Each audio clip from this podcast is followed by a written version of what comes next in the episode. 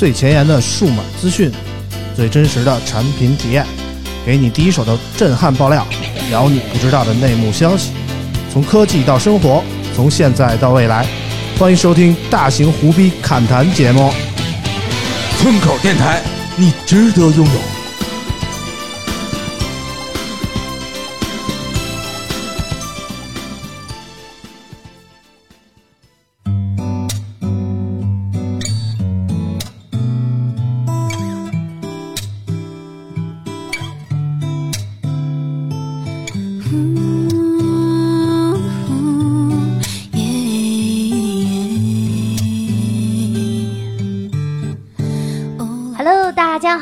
收听我们村口 FM 的第十二期节目了，我是九九。大家好，我是村长苏 k 又见面了啊！上一期节目我们主要聊了聊这个各大手机厂商的这个小号的问题啊，嗯，我们也分享了很多关于小号的见解，然后我们就收到了很多网友的留言，没错我们，看看有网友怎么说呢？嗯、第一条留言是村夫六界的，他说很喜欢这样的调调，不严肃却不是专业，慢开车却不失调性，就像一个聚会。只需要静静的听，开心的笑，偷偷的瞄。话说老王开车真稳，村长也是好副驾，这个夸夸老王就得了啊，我还是很正经的一个人啊。是这样吗？那个这个网友主要还是说了一下我们节目这个总体的感觉啊，嗯，有没有人说我们这个小号的问题呢？也有也有哎。MC 冬瓜 g a d i o 说：“村口 FM 会开子栏目吗？村口 FM 小号，村头 FM 专门爆厂商黑料。这连名字都起好了，可还行。反正我们常听我们节目的朋友可能也知道啊，我们就是喜欢爆一些厂商的黑料，嗯但是呢也得适可而止，嗯要不然那个爆的多了，全把我们拉黑了，我们就没料可爆了，对不对？咱们差不多就得啊，嗯，对，而且我们都被下架过一期。这个嗨都是黑历史。呃，还有别的网友留言吗？有，这是一位老听众了，哦他叫小电站下车。哎，他说希望视频节目也能固定发布时间，不一定每次都有新品，有时就像定期看看村长和啾啾，烫个新发型啥的都可以发，上瘾了，没办法。呃，村长又不是于谦大哥，这个抽烟喝酒烫头，这个没有这三大爱好啊，就是可能有一部分 啊。但是我们这个视频节目，可能关注我们的朋友也发现了啊，嗯，最近这个啾啾的日常已经连续俩礼拜更新了啊。嗯我们也会尽可能多的拍视频，嗯然后也尽可能多的让大家都能看见我们。嗯，好吧，没错。嗯村长什么时候能带我去烫头呢？这个不敢瞎带，烫头太贵了。回头媳妇回家让我跪搓板怎么办啊？那个还有别的网友留言吗？我们看看。嗯，是上期中奖的朋友南开静。本期节目的中奖听众呢，我们将会在节目的最后来公布。他说很荣幸中奖，节目越来越好了。哦这次的建议有点小越界，哦能和爱玩客的考拉做一期节目吧？我不太了解村口和爱玩客是否认识，是敌还是友，我也不知道考拉机器从哪儿借的。反正两个节目我都喜欢，嗯并且我觉得考拉应当也在村里吧。嗯村长神通广大，看看能不能一起做期节目。如有冒犯，得罪得罪，支持村口 FM。首先我回应一下啊，这个南开静同学说是敌是友，我们这个圈子其实。呃，媒体圈儿就尤其是跑手机数码那块啊，其实还是很小的。嗯大家抬头不见低头见的，大部分都是朋友，没有说就是死乞白咧的非见面就掐的那种。村长的小眼神往前瞟呢。也不能说绝对没有，但我村长这个人品还是挺好的，跟村长是朋友的还是比较多，基本上没有说死乞白咧埋汰村长的。当然了，说到这个爱玩客的考拉呀，如果你是一个死忠的考拉的粉丝，你肯定能在考拉的视频里看见村长啊。我，但是村长一般都是充当一个那 NPC 的角色。呃，今天我们很荣幸的啊，请了好多期，今天考拉终于有功夫来我们节目来做个客了啊！我们首先掌声欢迎考拉，来来来，有请。谢谢谢谢。Hello，大家好，我是爱玩客的考拉。哎，啊听着这个声音很熟悉啊，啊，这个也有可能是拿变声器做的啊。不至于不至于，考拉声音我们还做干嘛？这个考拉一提到考拉啊，可能大家想到的就是哎拆机。这个考拉，反正在我们媒体圈算是手最巧的这个长得最憨的这么一个拆机能手哈、啊 啊，在手考拉手里也拆过多少手机了？大概？呃，没有具体去数吧，嗯大概到现在拆了有六七年，你看吧，就是平均按照一个月三四个来算吧，啊、啊大概其数量，如果大家小学的数学不是体育老师教的话，一般应该能算对。啊，我粗略一算，大概也快上百了，我觉得哈那。考拉哥有没有拆十六 S？呃，拆过，拆过，这个很荣幸啊，我也很荣幸啊，我还是应该是全球首发拆解。行，那我觉得啾啾这十六 S 有有救了啊。哎，我们应该是全球首个碎屏的十六 S。那你应该出一期视频，你要出期视频，这期视频肯定播放量爆高。呃，这个太丢人了，实在是我们出去一块儿吃个烧烤，就让啾啾把手机给菜了。反正以后啾啾再菜什么手机的话啊，呃，就可以让考拉来修一下。真的啊，没事儿啊，友情价打个八折。太好了，我上周测了四个手机屏了。我操，真的假的呀？我都惊了，这生这简直晴天霹雳啊！就是太能干了我也不知道，你看跟你们出去吃烧烤，啊！然后我坐小板凳摔到地下，它就碎得稀里哗啦的。啊然后我出门拿我妈的手机放在兜里，不知道是和钥匙碰了还是什么，它又碎了。嗯，你也是挺霸道的，而是这个媒体界新进人员里 屏幕碎。屏第一高手。这个考拉最近拆的手机里有什么特别觉得做的特别好的吗？这个布局啊、背板啊，做的特别好的，可能最近拆的就是 OPPO 的那个 Reno，Reno 啊啊，对 Reno 那个手机确实做的不错，嗯而且。呃，像它这么贵的手机，一般来说啊，卖到这个价格都有它的理由啊，就是成本呀，嗯包括做工呀，很多细节方面。嗯，可能大家对于这个 OV 有一些过去有一些这个标签化的认知，嗯什么一些限价呀、对对对高高配、呃低配、高价，对吧？高价低配啊，还有一些人可能有些偏激，说什么厂妹机，我觉得 太带有情绪化。因为一个品牌既然它能生存这么久，而且有着这么高的销量，肯定是有理由的。嗯而且过去。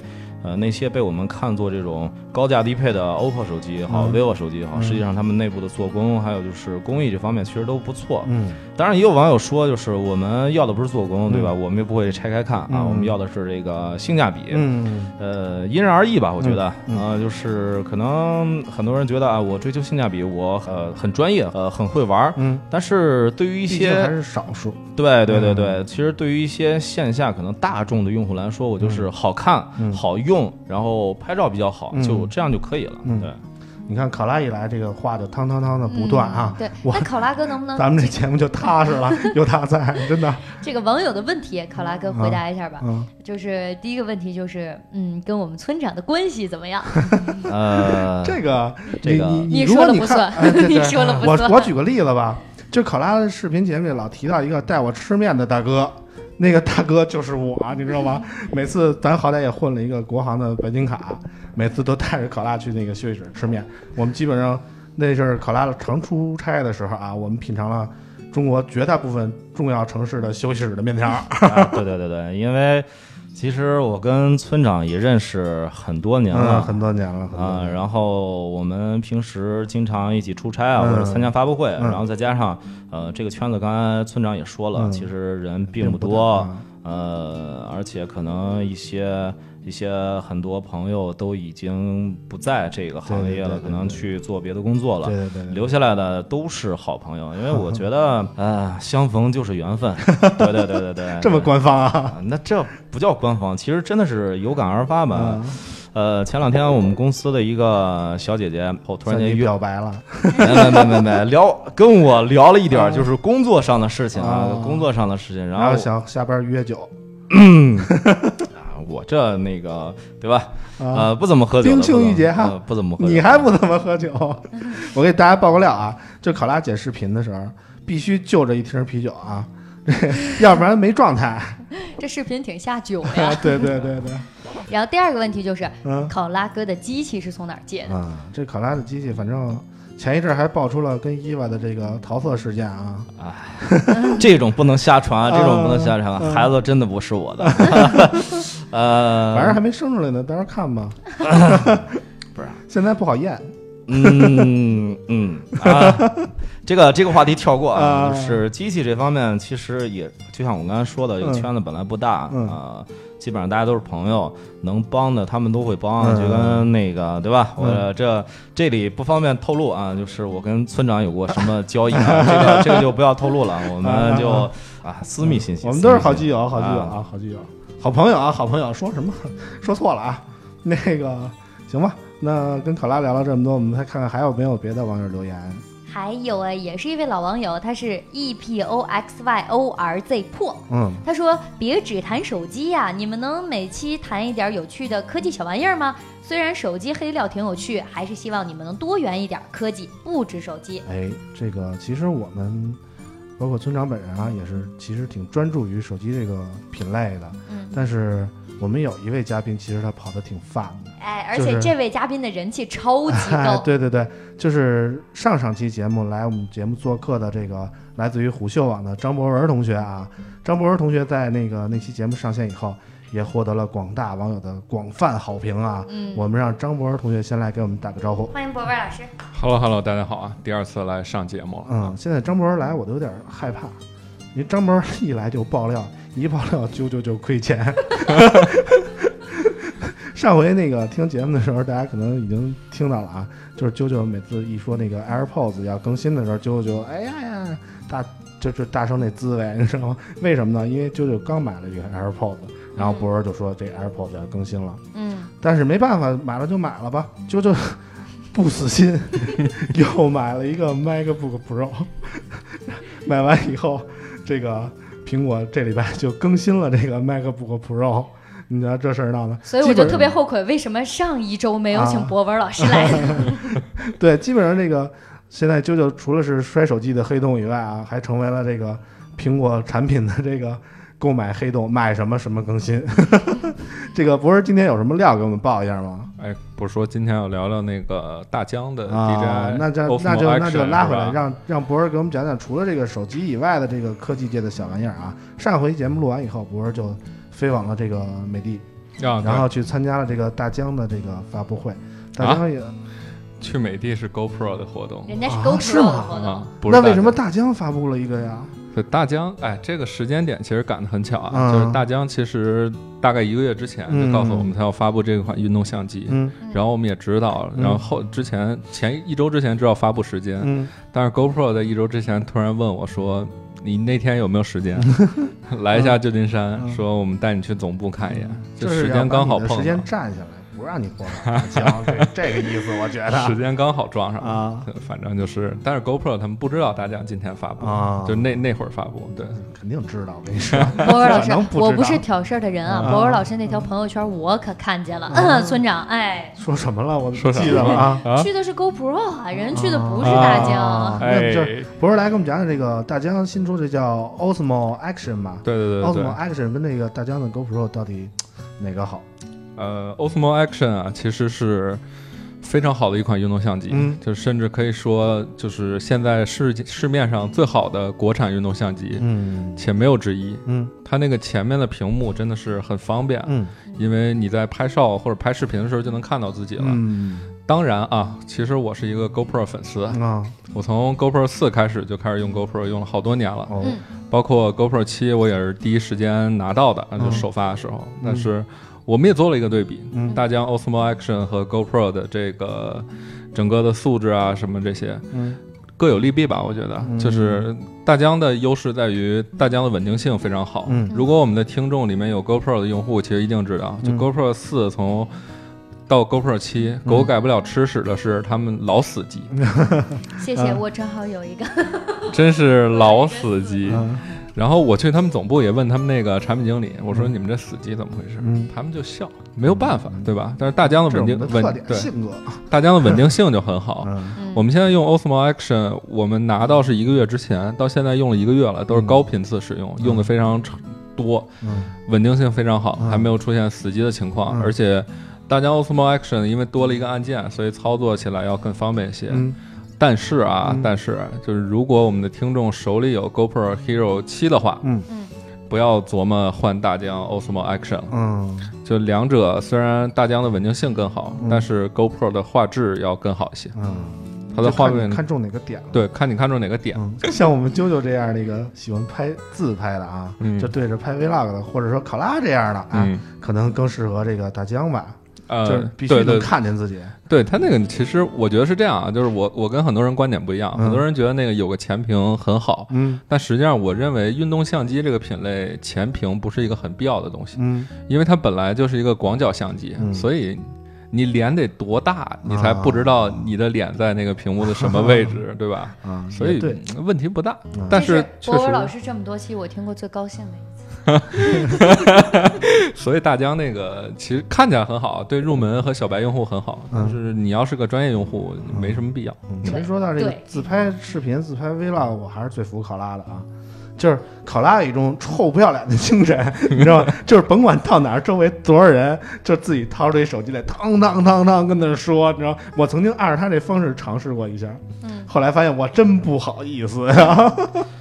哎嗯，这个其实很多人，嗯，就是拍 vlog 的嗯最开始的时候都会有有这样的一个呃心理障碍吧，啊对对觉得觉得好像不太不太能放得开。一拍就感觉好像所有人都看我，好像我就。不不不，其实那个用那句话怎么说呢？就是嗯很多人这个这一辈子就可能就只跟你相遇那一次，所以说你也不用在意人家怎么看你。嗯或许呢，人家还觉得你还挺潮挺酷的，尤其你这一头红头发，真的。啊你这红头发谁不不行，我这已经看的人挺多的了，我豁不出去。但是我们舅舅其实还是还是可以的啊，我觉得，嗯，就是在大街上敢拿出来手机跟着手机说话，对，就是我们村长真的很腼腆，就是我可能就是觉得，因为可能是我是女孩子，嗯。即使我拿出手机来，我照镜子也没有人管我啊。啊然后我有一次在大巴车上，我和嗯村长一起，然后我就拿出来那个 Osmo，然后、嗯。然后我说这是我们的村长，然后我们现在在大巴车上，然后现在是几点几点几点，好开心啊！然后然后村长在旁边捂脸，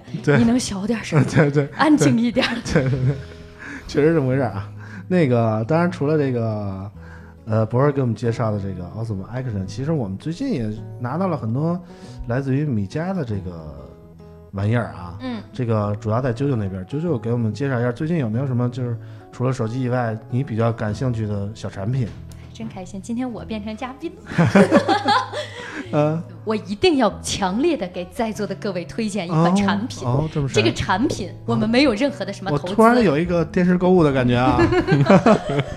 没有任何的嗯什么赞助什么的，就是我个人喜欢。就是小米前两天众筹了一款驱蚊器，这我看这么好多人都测过。啊，对啊，就是你们不知道啊，在这个季节，嗯。我在拿到那个驱蚊器之前，我的胳膊和腿上一共被咬了十个包。我去，我不知道我我们家住八楼，嗯。但是我我以为蚊子飞不上来，嗯。然后我当时就是之前一直在用什么呀，电蚊香、蚊香液，嗯全部都买，我推荐一个。神器，就是那个蚊帐，真飞不进来，主要是我在屋子里还要去别的地方坐着，嗯对吧？这个家里比较大，你不嗯能都罩起来。哎呦是要露富啊！然后那个驱蚊剂真的很好，嗯它最大最大的好处就是它可以让我现在揣到兜里带到单位来，嗯就是我基本上不怎么关它，就是拿着它一路我去哪儿我就把它拿到哪儿，因为它真的很好看。嗯，嗯 一电蚊香去哪儿拿哪儿去？你是这因为它终于让我不用插电了。嗯而且我以前有一个特别不好的臭毛病，就是我嗯电蚊香、蚊香液我都不记得拔，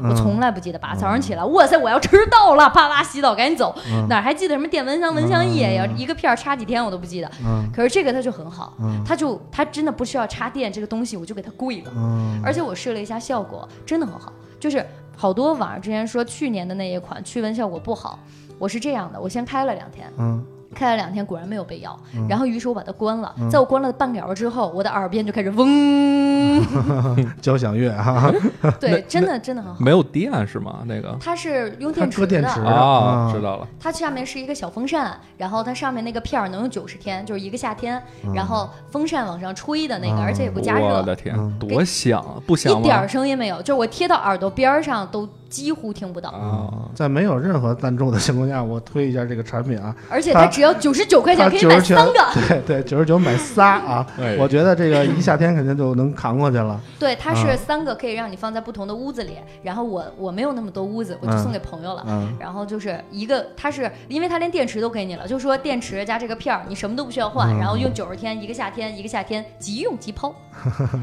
只要三十块钱，嗯比蚊香液还便宜。嗯，月抛型的这个驱蚊器啊，不是，这是嫉妒抛。反正就是挺好的，挺好的啊。啾啾现在已经可以给我们介绍产品了，特别好，特别好。啾啾其实这礼拜还有一个外出的任务哈，去了一趟天津，据说有一些奇遇。并不是很想说这个事儿，嗯就是嗯他让我坐大巴车，嗯我从西边去四惠坐的，嗯然后一大早就去了。就是到那之后，公关先签到让你上车，然后我们的车上就没有公关了，是一车媒体。嗯，到了地儿的时候是四点，三四点钟吧，然后到了天津嗯的一个停车场，嗯然后下车之后，我们大家就下车了，也没有公关。我们说我们去哪儿干嘛呀？嗯然后那个大巴车司机就说：“我的任务就是停到这个停车场，接下来去哪儿？再见了，朋友们，我的车就停在这啊儿，再见。”然后我们一帮媒体就我们去哪儿啊？啊群里面也没有发任何的定位，我们自己溜达溜达吧。嗯说估计在公园里，我们就往公园走。嗯走到公园里有一个签到台，签到台终于见到公关了，好开心啊！三个公关，嗯然后我们就去了。去了之后，他说我们五点才开始签到，嗯所以请各位老师你们站一会儿吧。站一会儿吧。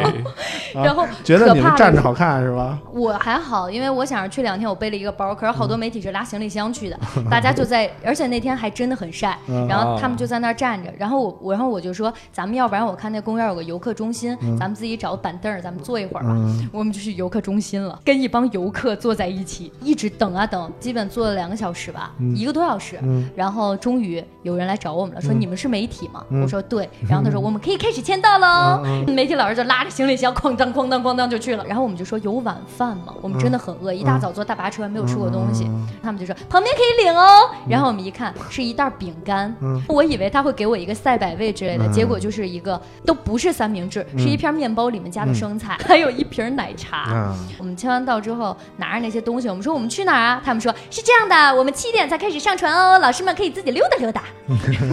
又又溜达去了。我们就溜达。这是一趟健身之旅啊，听着是。不是，我觉得这时候应该是饿货来个士力架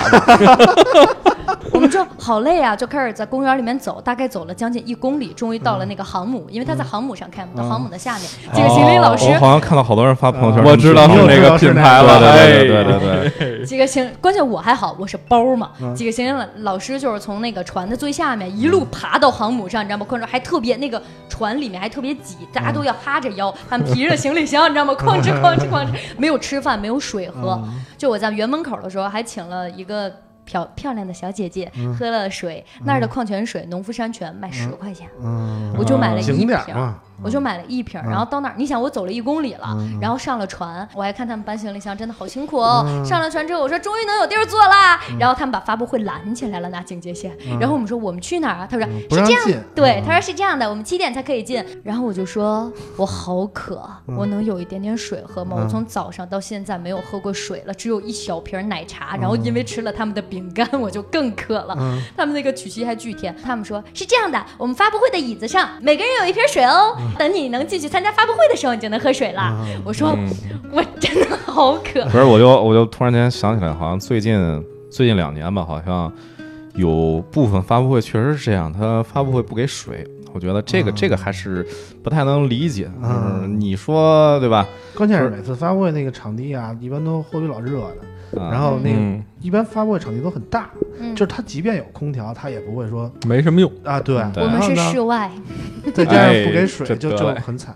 其实就是有很多听友就觉得你们这个干媒体的，天天出差，天天这儿去那儿去的，这儿玩那儿玩的，多好呀！这这这这这职业，你不知道我们很多背后的辛酸。我们那个基本上一睁眼就赶在去往机场、或者火车站的累完了。路上啊，忙活一天也吃不上一个饭，连个水有时候都没有。嗯，还有一个神奇的事儿，嗯他不给我吃不给我喝就算了，还逼我给他们拍抖音。我在那里休息一会儿，还要给他们拍抖音。你反正也是服务很到位，这样我肯定是去玩蛋去的，对吧？后来，但是后来终于进了会场，我惊奇的发现我的椅子上只有最小瓶包装的农夫山泉，我就很开心的把我那一排椅子的水都扫荡光了。哎呀呵，你这有点狠了，这个反正就是聊了这么多吧，我们也算呃哈拉的差不多了，我们进入正题吧。回到正题，我们接着聊手机。这这礼拜的手机发布会有几场，基本上也算是摩肩接踵吧，接踵而至。嗯然后我们看看，呃，先说哪款呢？先从联想说起吧。啊，让我们啾啾来给我们介绍一下联想这礼拜新发的手机。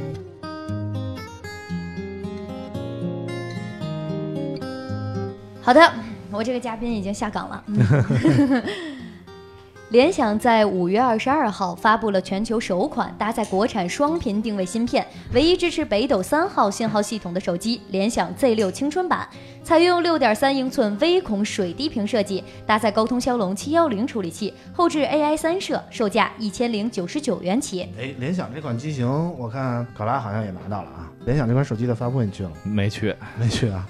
我跟你说，这个发布会可有意思了。这个长城跟那个就是联想那个领导啊，他那个跟厂商介绍这个手机，说我们这个手机啊，一大卖点就是轻薄，我们做到了这个同价位手机里最轻的一款产品，也不是多少克。说那个别的厂商为什么做做不到这么轻呢？说他们这个同价位的手机啊，往往都搭载了什么升降式摄像头啊、NFC 啊这些功能。我们没有，我们特别专专注，我们做到了最轻，哎，他介绍的时候哭了吗？没哭，我他妈快乐哭了。我说这个这个理由实在是太奇葩是了。我我们的手机没有屏幕，哎，所以所以更轻，是吧？我们的手机不需要电池，一直插着线。有点意思。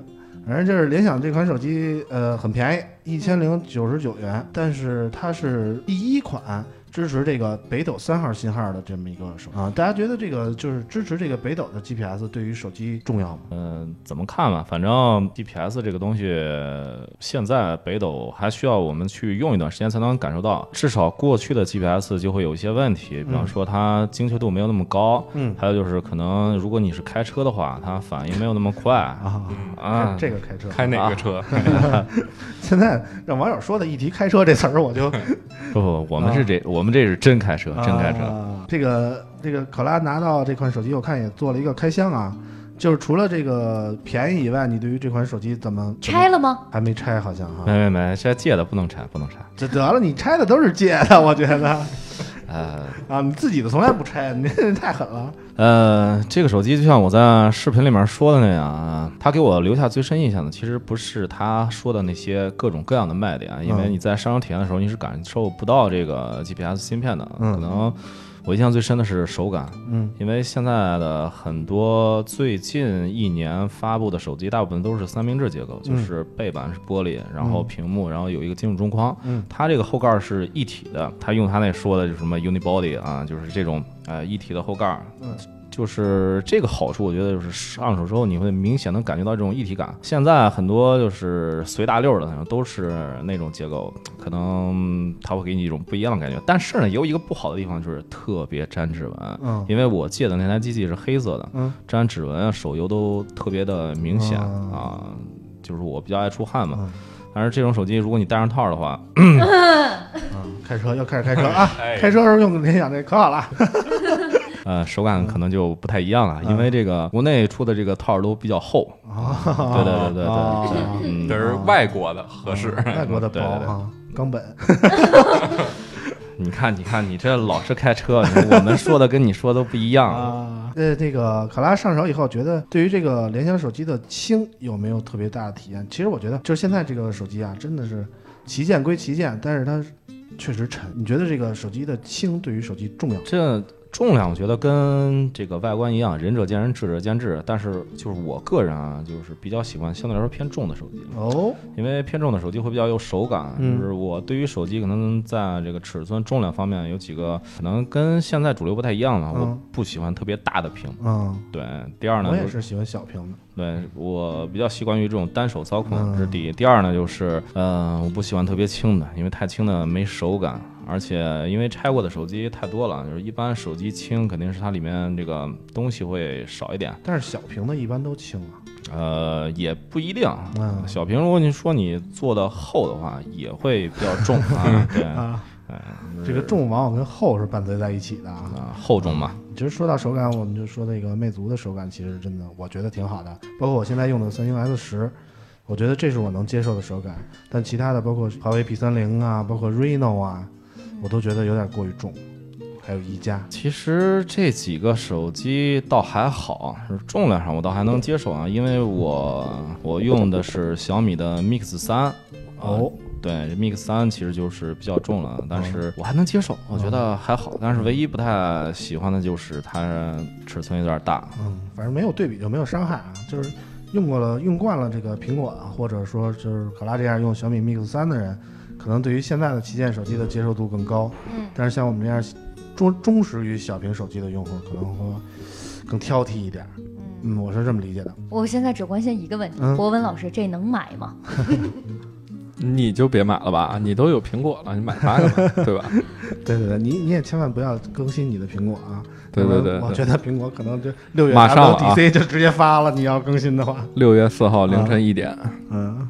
就是说到这个手机，反正也是。然后今天我发了一个微博，嗯，呃，就是聊了一下现在的手机，安卓手机的拍照，实际上很多都已经超过苹果了，嗯。然后就发这样一条微博，但是微博下面就是有网友评论说，哎，虽然这么说，但是你会发现，基本上这些呃数码的博主或者说是这些媒体人，主力机用的还是 iPhone 比较多。对，博文老师对于这个怎么看？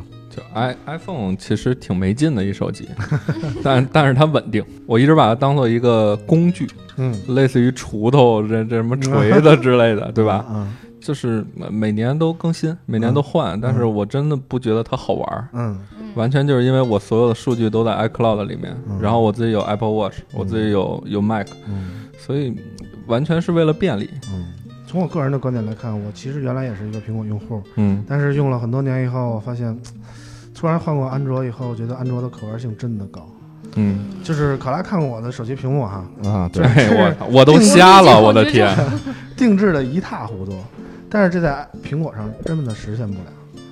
对吧？嗯，其实也倒不是啊，就是可能最近最近几年时间里面，就是大家对于这个 iPhone 的越狱好像就是对也不调了，对不太调了，因为过去之后装了很多插件的话，其实也可玩性也比较强。嗯，安卓之所以可玩性强，就是因为它是开源的。嗯，呃，今天我这微博我也回了网友，就说其实这些呃可能呃媒体啊，或者说这些数码达人，他们之所以用 iPhone，现阶段。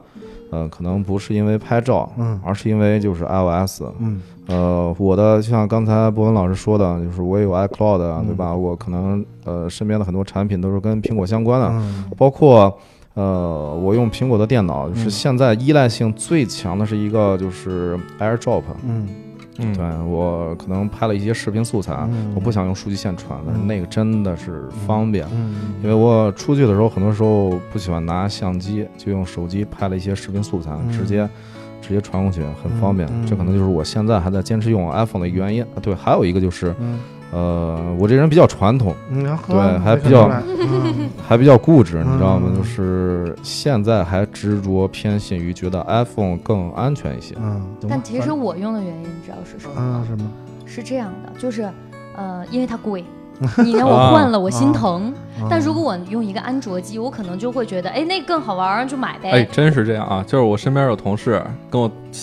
非常认真探讨过这个问题，嗯，说你每年花一万块钱买一 iPhone 图什么？嗯，我说你他妈小米三千块钱，你六个月你就换一个，嗯，用不了那么长，对，用不了，估计都用不了那么长。安卓机其实整个用机成本也挺高，就是究竟还是一种，还是有一种很传统的想法，就是这个贵的就是好的，iPhone 能彰显身份哈。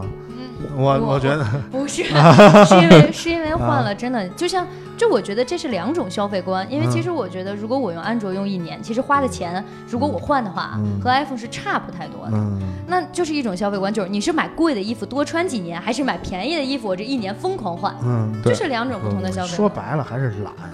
哎，你知道真是，你知道这个懒其实很重要。就是我不换安卓的另外一个原因是，其实每年我们做评测能拿到很多旗舰安卓机。嗯。那我不换，另外一个原因是因为我那些设置，我那些存的东西，iCloud 大家很多都把它当做一个文件管理的这样一个东西，但实际上，iCloud 我认为最重要的其实是它存了你那些常用的设置，嗯，比如你在苹果里面存的那些 WiFi 密码，嗯，你的各种网站的密码，嗯，还有你的乱七八糟 APP 的那些东西，嗯，如果你要是买到一台新的 iPhone 或者买到一条买买到一台新的 iPad，你直接 iCloud，嗯。你之前的样子是什么样，你之后的样子还会什么样，嗯，方便对吧？嗯，其实那个可能安卓的用户对于一个上手的要求还是比较高的。嗯，就比如说这个，不是刚才说的这个密码，我现在就用 One Password，它可以同步到这个苹果设备啊，对对对，很多设备都能用，可以用软件来解决。但是对于普通用户来说，可能就是费点劲，费点劲，费点劲，费点劲。如果你单用 iOS 生态的话，可能就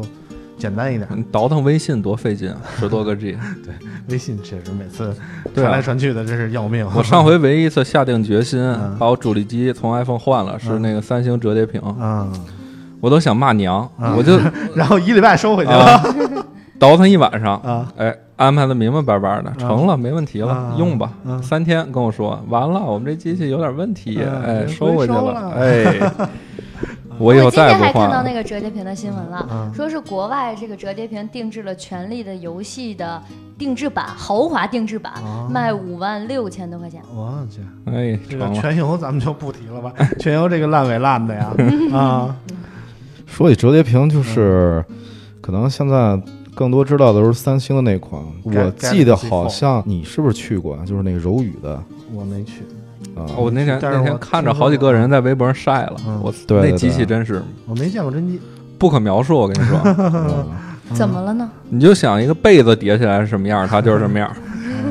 豆腐块，哎啊，反正下面就来看，等着看一下华为的那个吧。嗯，反正那个三星那边的消息也是。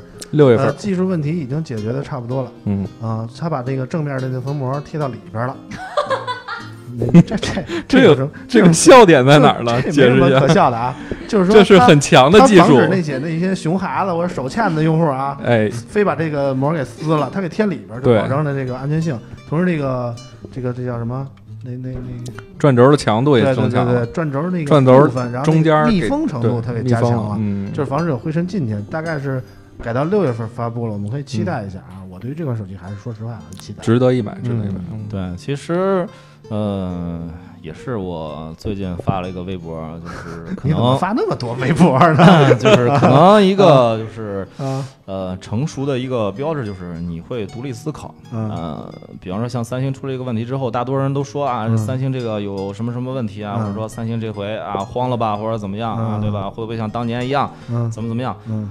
反而我我会比较佩服三星，因为往往用新技术，第一个用新技术的其实都是非常需要有魄力的。新技术出来之后都会有问题，包括最早像 iPhone 一代、iPhone 四，对吧？那个时候都出现过各种各样的问题。在诺基亚那个时候，就是都说诺基亚非常结实，在那个时代的时候，诺基亚也出现过问题，就是有几款手机都被召回了。嗯，其实这样看的话，我觉得不是什么大的问题，因为总要有。第一个人去尝鲜，第一个人去试。嗯，我觉得三星也体验了一个负责的厂商对于一个产品的负责的态度。他既然勇于把这个产品召回，推迟发布会的时间，推迟产品上市的时间，证明他对于这个产品还是有执念的。嗯，证明他还是希望这个产品能成功的。毕竟他是第一个吃螃蟹的人，所以我们也希望三星的 Galaxy Fold 能够重新与我们大家见面。嗯嗯，啊，说完了联想这么多啊，我们看看下一款产品。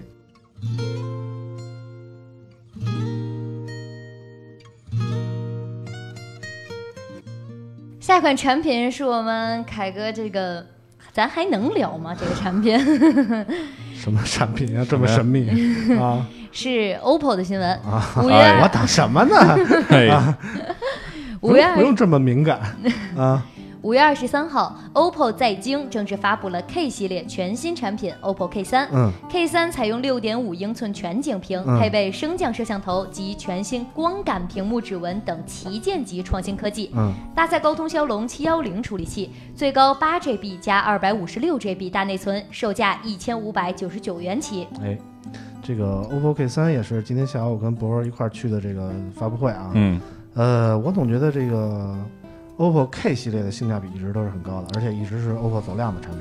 对对对。但是它赶这个时间点不太好，因为上礼拜 Realme 刚发，嗯啊，同样是 OPPO 的子品牌，嗯啊，这点儿这两个产品，我觉得多多少少有一点这个左右互搏的意思。嗯嗯。虽然说，呃，什么什么什么什么什么什么都是肉，什么怎么说那句话？手心手背都是肉。手心手背都是肉，但是同样自己家的子品牌。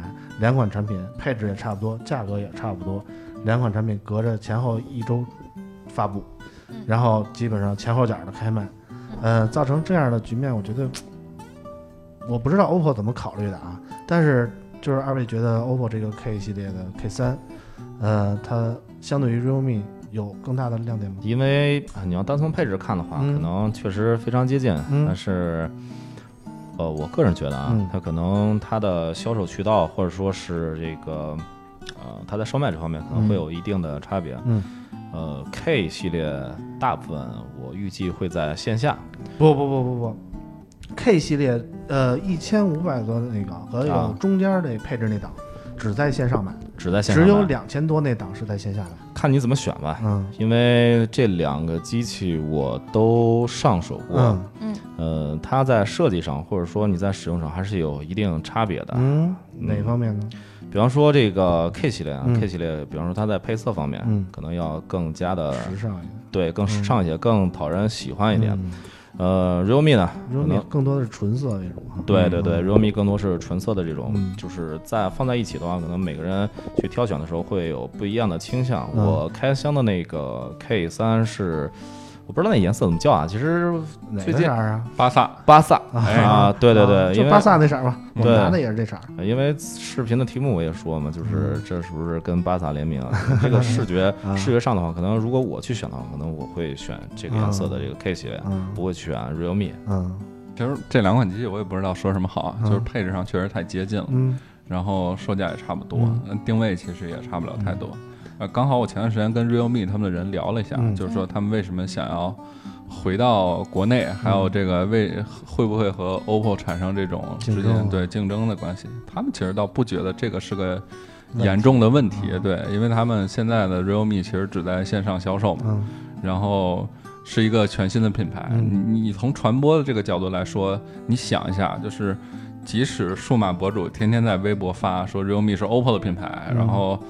呃，别人也在说 realme 是 OPPO 品牌，但是对于大部分普通消费者来说，它其实是一个全新的品牌，嗯。它和 OPPO 不一定能产生联系，尤其你在网上的购买渠道，在京东、苏宁这些购买渠道，嗯。所以 realme 大部分，我我觉得它想主打形象其实是一个性价比。嗯。他们自己在官方推的时候不也说自己是一个真香机嘛，嗯。就是什么都很均衡这样。嗯然后 OPPO 呢，OPPO K 系列其实一直都是线上线下这个都都在卖，然后嗯线下走的很多的，走走走很多量的这个。嗯。它其实针对的那些群体，我觉得大部分是在线下看了 OPPO 旗舰机，嗯。然后但是又囊中羞涩对，啊。觉得贵又买不起，然后然后看了 OPPO 一个这个，觉得对差不多。其实这时候嗯。OPPO 的线下促销员就会给你推出这款机器，然后他们会有一套非常标准的话术，告诉你说，哎，啊 你看啊，这俩长得差不多，嗯。然后功能也差不多关，键都是七幺零。哎，都是七幺零，然后嗯。你看看这个售价才一半儿，啊很多人就会买这个机型。啊而且确实，我们今天在这个发布会结束，我回到办公室，我们拍了一组这个 OPPO K K 系列的 K 三这个真机图，嗯。然后发到了我们的微博上，嗯，就说说发微博，对，我们也发了一个微博，哎，我们也发了一个微博啊，啊就说那个你觉得这机器怎么样？嗯很多人都觉得就是一个是他他会看重 OPPO 这个品牌、嗯 o p p o 这个品牌确实对对于他们来说还是有价值。嗯另外，呃，网上的消费者其实已经懂非常懂性价比了。嗯他们也会说，我我会考虑一下，考虑一下和 realme 或者说和和红米接下来那个机器其。实甭管是 realme 还是 OPPO K 三，我觉得最大的意义就是把七幺零这么配置的一个手机拉到了一千多块钱的，这么一一个水平。千元机嘛，嗯我觉得就是对于消费者来说，就是性价比更高，了。还有一些其他的，就是比如说像什么升降摄像头，嗯对吧？之前很贵嗯啊，包括屏下指纹，他们现在这个虽然它那个屏下指纹是一个补光式的，嗯晚上挺烦的，嗯你晚上睡觉的时候咔亮一下，真的就受不了。嗯，那关键是一个月之前还有厂商把七幺零卖到三千多呢。哎，对，那嗯那是嗯，但是这个 K 三会不会对 Reno 造成一点影响？应该还好吧？我觉得差的还挺多的。Reno 其实但是你从配置来看，其实俩者配置其实也差不太多。但是你要考考虑到一点啊，嗯就是 Reno 的消费者，我嗯觉得很少会买那个七幺零版本吧，那应该主要还是八五五那个版本。嗯，它其实拉开了中间得有一千块钱的这种价格线，可不止，是吗？嗯，那就小两千了。对对对，嗯所以所以这其实是完全两个这个级别的消费者了。尤其你你可以去线下店看一下，嗯我之前我是去年的时候刚好做一选题，然后去线下店逛 OPPO 店，真是 OPPO 线下店员那套销售话术让我自愧不如，啊真是觉得自己都想买手机。他们真是非常非常我觉得夸 OPPO 的线下店吧，嗯你夸 OPPO 怎么好，我觉得不过分。嗯他们会不会说一些其他品牌的事儿啊，他们会说还是会说，对啊。啊？你看隔壁那个华为嗯是吧？嗯你看隔壁那个小米，嗯哎，但是人就是，而且还有一点啊，嗯。就是如果你去线下店买 Reno，还真不一定能买到吧？嗯你这个 K 三随便买，多有诱惑力，K，三好像今就是今天下午开卖，呃量，好像也是卖的挺好的，今天预售。对对对对，哎，对，说到屏下指纹，我突然想到一个事儿，我特别想问嗯。博文老师，嗯，就是前两天说苹果要出一个全屏幕的屏下指纹识别，你知道这个事儿吗？啊，这事儿不可能，嗯 别想了。这是假的吗？就是你你在这行里干的多了，就会发现，就苹果无论专利还是爆料，其实都是各种信息都是有一个节奏的。嗯我们举一个例子啊，就是比如每年我们看 iPhone 的爆料是什么时候？嗯其实一般五六月份开始有靠谱的爆料，因为嗯这个时间段他们一般是量产了。嗯然后看哪哪哪哪个国家的爆料比较靠谱呢？看日本人的爆料是比较靠谱的。为什么呢？中国人会编嘛？中中中中国人中国自媒体的一个特色就是复制粘贴嘛啊，人类的本对人类的本质复读机嘛，但是日本日本他们的爆料很准。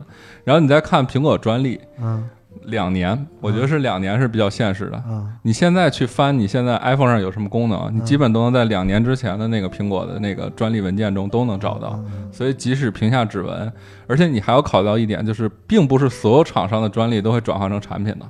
他们有的时候是只是为了占坑和或者说未来有什么想法然后做一个这种留存。对，那苹果的爆料就别信了。对，苹果这种专利的爆料别信了，嗯。差太远了。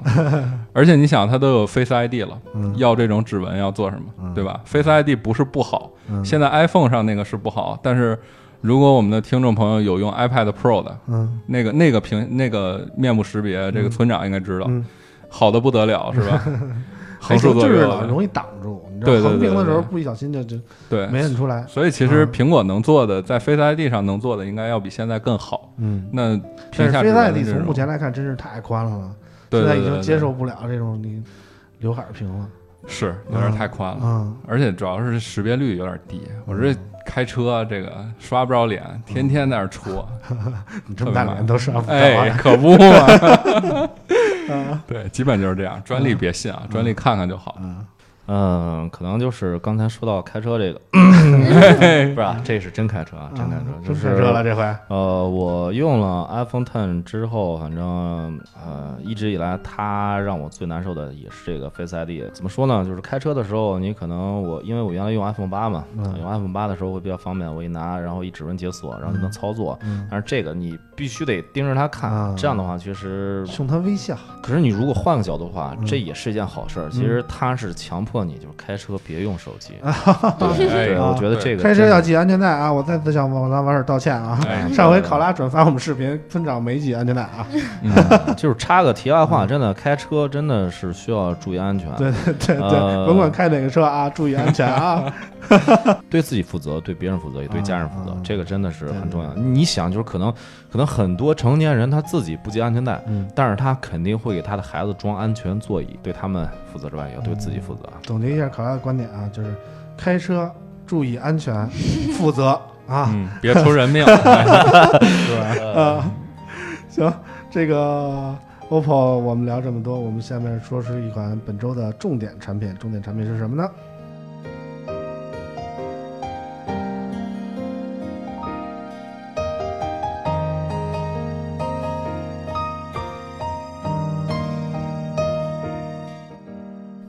周的重点产品是在英国的伦敦发布的。嗯当地时间五月二十一号，嗯荣耀二十系列全球首发。荣耀二十采用了六点二六英寸打孔屏。荣耀官方称，荣耀二十系列的屏幕开孔为全球最小。荣耀二十 Pro 后置四千八百万主摄、八百万长焦、一千六百万广角加两百万微距四摄镜头模组。配置方面，荣耀二十系列搭载麒麟九八零芯片，售价四百九十九欧元起，约合人民币三千八百四十元。这个荣耀二十系列这款机型啊，反正还会在国内开发布会的。我们这几块料基本上也都没有被邀请去这个英国伦敦啊，但是我们也都没有见到这款机型啊。然后那个我们当时说个趣事儿吧，当时荣耀这个二十系列发布以后啊，嗯，我也好心好意写了一个新闻，这个给大家发个新闻吧。荣耀二十系列发布了，嗯，然后我这个标题写的就是 DXO 排名世界并列第三，没毛病吧？什么意思呢？就是其实它的得分跟一加是一样的，它是嗯一百一十一分。儿前面还有俩，啊，前面还有一个三星 S 十五 G 版，哎，还有一个华为 P 三零 Pro，嗯，这俩是一百一十二分，并列第一。对呀，啊。然后我没毛病吧？写一个前面有俩，这嗯并列第三，对呀，没毛病吧？对呀，哎，荣耀公关找我来了，说这个老师，那个您能我我们第二是吧？能不能给我改改？说这个我们第二，我说前面有俩，你们第几？我们第二。我说说不对呀、我觉得前面有俩，你们应该是第三呀、对不对？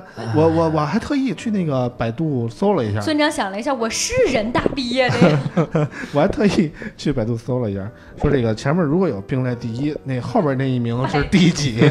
啊？百百度给我答案是，呃就是理论上来说应该是第三，哎，但是如果有一些特殊情况，比如说你个，比如说你夸你们家儿子说这个说这个学习成绩好，哎，说那个这个前面有俩并列第一的，你可以夸说他是第二，你知道吗？嗯但我一想，荣耀也不是我们家儿子呀，对我没必要啊，对吧？我说不行，我他妈就得第三，弄得荣耀还挺不高兴。你知道为什么咱们啊没去成伦敦吗？太耿直。太耿直，耿直了，没把人当儿子。你们俩看了这个荣耀这个手机了吗？呃，看了，哇，这个大媒体就是不一样啊，不是不是不是，这这就是看看还是可以看看的，就是感觉怎么样呢？四射是吧？对对，四射，嗯，什么样子的四射呢？嗯，你能看着仨旁边长一痦子。旁边长俩痦子，哎，对对对，长俩痦子。嗯，下下面还有还有一猴子，嗯啊，就是其实荣耀荣耀的旗舰系列啊，就给我感觉来说，就是华为发了以后，他们基本上差不多的配置，然后可能再搭载一些呃不一样的黑科技，然后拿出来嗯低价卖一下。嗯，比如什么黑科技呢？就是荣耀这次就是拍照厉害？拍照，跟上了吗？对对对，算是荣耀系列里最好的了。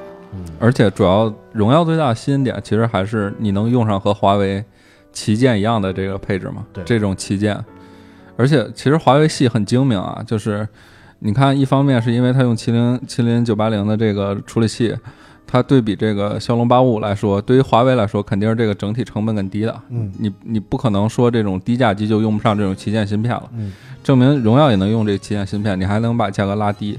另外，你看华为 P 三零 Pro 主打的很明显，潜望式拍照，对吧？拍照厉害，多倍五十倍变焦。嗯这时候荣耀呢稍微撤下来一点，嗯常规的三摄加一个这个四摄，对吧？嗯，微距，微距，哎，然后拍照评分又很高，嗯那又很有吸引力了，非常会。呃，这个手机反正，嗯、从配置来看，它最大的亮点其实就是拍照。嗯你要说像处理器啊或者内存这些没有太多的亮点，拍照这块儿就像刚才，呃，他说的这样，嗯、偶 尔波文说的这样啊，呃，追上了 P 三零系列的这个感觉。嗯呃，我倒是觉得可能除了拍照之外，还有一个亮点就是外观设计。呃，因为这个手机又符合呃我的这种嗯呃使用习惯和我的喜好。第一呢，分量够重；第二呢，它比较小巧，因为它是六点二六英寸的屏，再加上它是，呃，这个我之前也遇到过这个情况。嗯当初我记得 V 二零发布的时候，我发了一视频，嗯也是，然后完事儿公关找我了。我当时发这视频的时候，我就说这个是打孔屏，嗯嗯、但是它没毛病啊，不是有毛病啊，嗯人说我们这不是打孔屏，那是什么那？打孔屏什么样？这是什么样？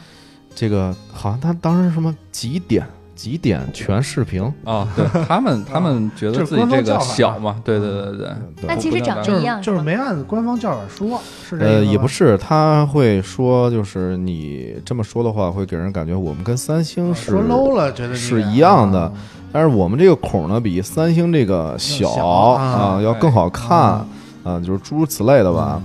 嗯，这次呢，这次就是他又换了一说法，我我不明白啊，因为看起来好像跟 V 二零应该是差不多的，嗯。嗯，但是他这次叫魅眼嗯，全视频，又换了一名我写新闻的时候还是写打孔屏，啊，就是它是这样一个一个差别。嗯，不过但是这次说是全球最小的眼儿嘛，确实确实看起来会会比较好一点，嗯。因为呃，我也看过几款三星的这个打孔屏手机，嗯。孔确实要要要大嗯。要大。它这个就是打孔屏，就是很多人。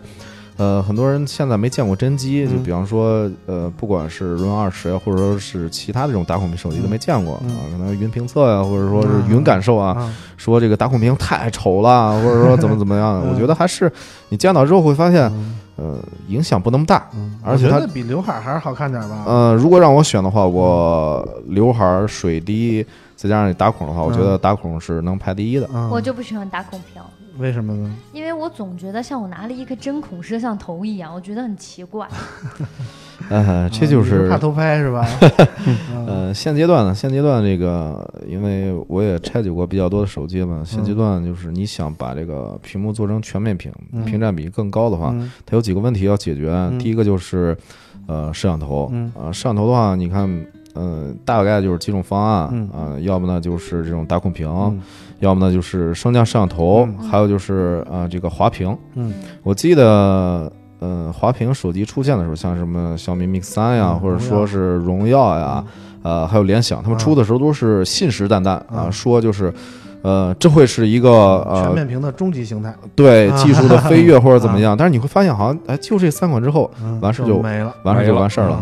呃，当时出这三款手机的时候，我当时呃做视频的时候，我给的观点是，这就是过渡方案，嗯，因为呃太呃，厚了，对，嗯。一个是厚，二是它在使用上并不方便。你会发现，就是你多了一个步骤之后，嗯就是懒得用。我到现在我用这 Mix 三这么长时间，嗯我没自拍过，嗯因为因为可能我用其他的手机，就是虽然是钢铁直男，也会有些时候会 会自拍嗯啊，比方说是跟家人啊，嗯或者说是出去玩的时候跟朋友一块儿拍，但是嗯拿着这个手机的时候，真的是降低了你这种自拍的嗯想法。动力啊，对，降低了这种自拍的想法。嗯，再有就是需要解决的一个就是听筒。嗯，嗯，听筒的解决方案基本上现在就是像，呃微缝嗯啊，就是它在顶上啊嗯做了一个这种微缝，嗯要不呢就是可能呃全屏震动，其实就通过震动啊，对，震动发声。嗯嗯，这两个方案的话，现在看。呃，我个人比较喜欢还是一种微风，嗯，因为你通过震动发声的话，就大家都能听见，呃，对吧？早期的那个 Mix 一代就有这个问题，嗯呃你去接电话的时候，旁边人都能听到。私密性私密性不太好。嗯现在好像是现在是好一点了，嗯现在是好一点了。嗯嗯，在这个声音传递方面，可能我直观的感觉还是微放好一点。嗯第三个要解决的问题就是这个生物识别，嗯因为你做这个全面屏之后嗯啊，你正面是不能再放指纹识别的，原来不都是实体的嘛？嗯啊，就是基本上屏下的，对，基本上现在就是一个是屏下，一个是后置，还有一个就是在侧边。嗯这次 Run 二十呢，就用的是侧面的，啊侧面的这个指纹识别。嗯嗯，我当时看了之后，我我我那天晚上想发个微博，后来没发，嗯我怕这个引起的争议比较大。我嗯说这个这个手机各方面都挺那啥的啊，都做的不错，嗯就是。为什么就是它的技术都上到这个地步了，为什么它就没有用屏下指纹？嗯然后呢，这个还不是重点，嗯重点你回溯一下去看一下，嗯华为系的打孔屏手机都没有用屏下指纹。嗯反正我是没搞明白，因为技术上应该是能实现的，嗯但是他没做，不知道是什么原因。嗯它那个指纹传感器，侧面指纹传感器应该实体指纹传感器要比那个屏下指纹便宜不少。不是说差这点钱的问题可。能可能真的有这方面考虑，嗯因为你会发现，就是这个打孔屏，华为系的这个手机打孔屏都用在，呃，不是最顶端的这个旗舰产品上，嗯，对吧？比方说它特别高端的这种产品，它没有用打孔屏还，是刘海儿。那有不用刘海的，它也用了屏下指纹。嗯嗯，但是这些手机它没用的话，它可能一方面考虑成本，另外一方面我想是考虑到厚度，嗯嗯，厚度的问题。嗯，就是如果说你用了屏下指纹，厚度也会增加一点。嗯而且在这个节骨眼儿，呃，荣耀在英国发出发了这么一款旗舰级的手机，可能在某些方面彰显了一下华为的这个能力。嗯，说到这个荣耀，我们就不得不提一下华为。华为最近也是多灾多难嘛，啊，我们让舅舅来给我们简单梳理一下这个华为最近的事儿。好，没有问题。嗯我们真是胆大又心细。反正这期节目很可能下架啊，大家如果上呃上各种渠道听的话，可能就抓点紧。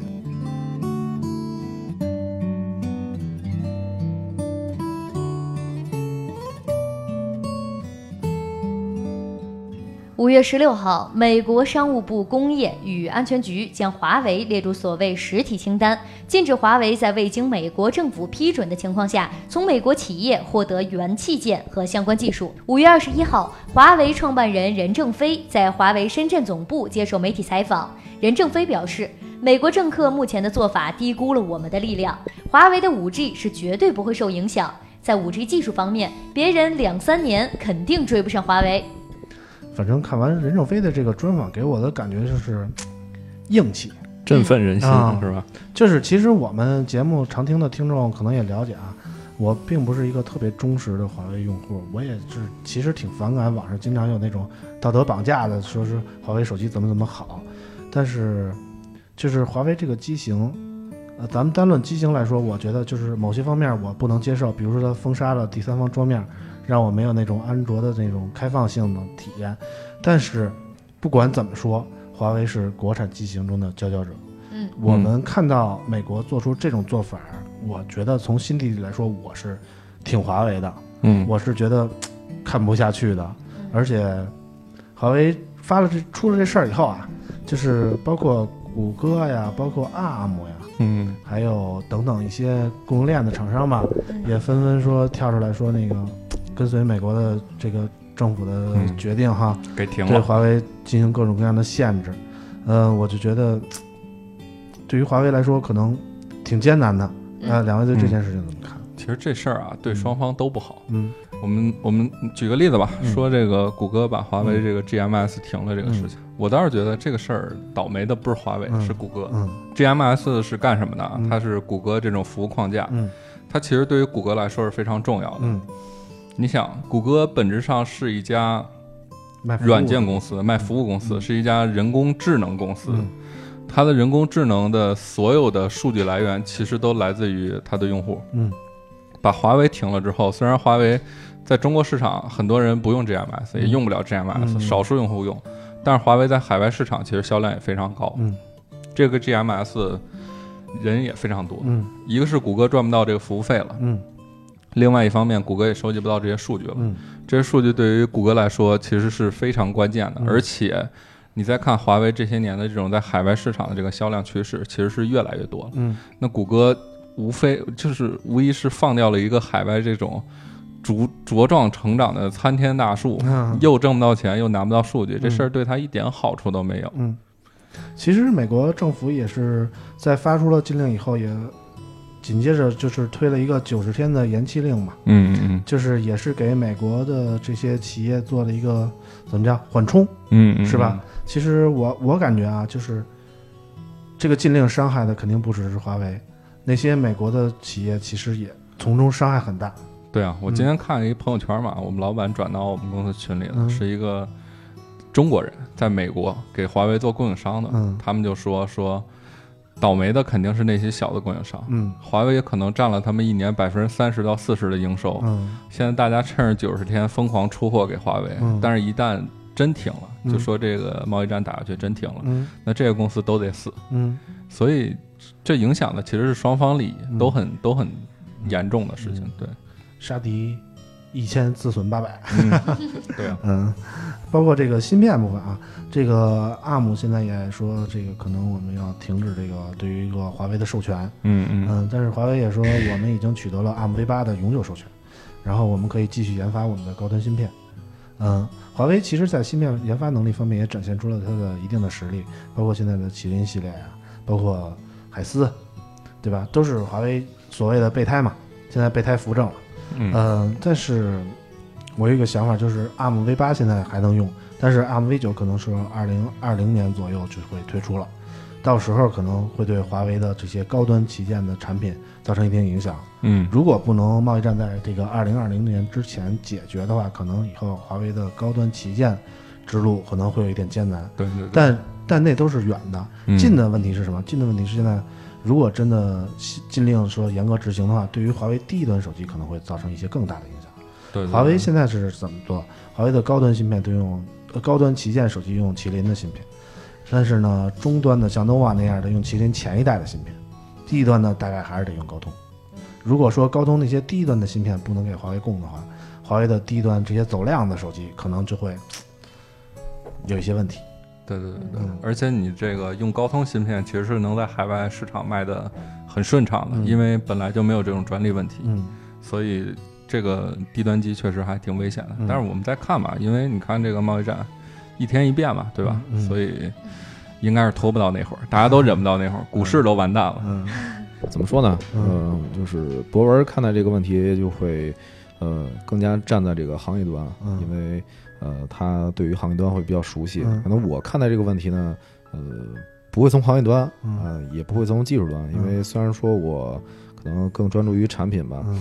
我会从一个普世，就是大家都懂的一个道理，就是做生意的道理，嗯。有钱大家赚。嗯。因为你看似是把这个明面上的你所谓的这个竞争对手嗯。给掐住了，嗯。但实际上，呃，他赚不到钱，嗯。你短期内好像你是赢了，但是嗯。长期的看的话，就是大家都赚不到钱，嗯。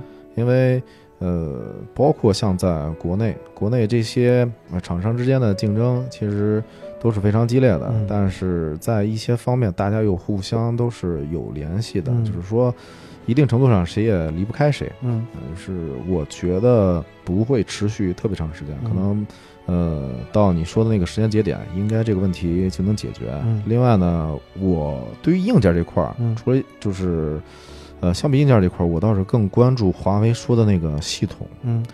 因为这么多年来，安卓已经很多年了。嗯，当初安卓刚出现的时候，大家都觉得安卓不可能能取代塞班啊，或者说是嗯。Windows Mobile。嗯。当时系统还是百家争鸣，嗯。呃有很多的系统，但现在基本上就是安卓、iOS，嗯。对，就这两种。嗯。我记得三星曾经尝试过啊去做这个系统，并且有成品嗯。量产销售的手机，嗯。但是没有持续太长时间。嗯嗯，我倒是挺期待华为说的他们这个系统的，嗯因为安卓真的是制霸太多年了。嗯呃，硬件方面，华为已经崭露头角。呃，我倒是想看看在系统方面，它能不能给我们一些带来一些不一样的东西。昨天那采访，我们同事还在现场，嗯然后聊了一下，我觉得有一有一点其实还挺有意思，值得一说啊，嗯就是你看任正非的采访，嗯这个老人表现出的这种，无论是对于这种危机的这种反应，还是说这个整个人的这个状态，嗯。其实真的是很令人敬佩。嗯。但是你再看华为在网络上的这个状况，嗯，包括华为在发布会时候对自己这些宣传，嗯。两种状态，对吧？嗯。就我倒是希望有时候这种第一个任正非老人所代表的华为，嗯。能克制让让这个第二种华为来克制一下。嗯，这是就华为自己官方的宣传，有的时候说实话挺招黑的啊。嗯，嗯，但是任正非那天说了一句话，就是说我们家孩子还是苹果的产品呢，对呀、但是我我不是说你非得要用华为的产品怎么样，华为的手机不代表是华为。就是说，你不用国产的产品，不代表你不爱国。嗯，任正非老爷子这个讲话呀，展现出了一种大国风范。嗯，就是真的让我们对于华为的这个观感有一定的改变。嗯嗯，让我们说实在的，他们不想让我们就是不想有这种道德绑架。但是看完这个讲话以后，我有了一种民族自豪感。嗯我真的希望华为能好，我真的希望华为能挺过这一关。嗯，嗯，嗯，村长求生欲真是越来越强 哎呀，但是关于华为这个事儿，我们也不敢说太多啊，嗯也不敢说太深，基本上表一个态就到这儿了。那个在节目最后，我公布一下这个上期的中奖网友，上期中奖网友的名字叫少年侠气剑吼西风啊。恭喜！哎，恭喜这位网友，您获得了我们提供的由一加和 Swell 共同定制的这个限量的保温杯一个啊。嗯，恭喜！啊！今天的节目稍微最后结尾有点凝重，我们希望下一期节目回来的时候，我们能重新高兴起来，嗯，好吧？嗯好好，今天节目差不多到这儿了，最后让考拉和博尔老师给我们打个最后说两句，总结一下。嗯，希望大家多多关注村口 FM。呃，如果有时间的话，因为呃之前确实村长叫过我很多次，呃，不是托词，因为我们俩确实呃这么多年特别熟了，最近发布的信息大家也看到了太多了。呃，一直没来，我希望就是之后可以经常来村口 FM 做客。好，嗯，好，也希望可拉多多支持，帮我们转发啊。谢谢两位老师。嗯，那今天我们的节目就到这儿，我们下期再见，拜拜，拜拜。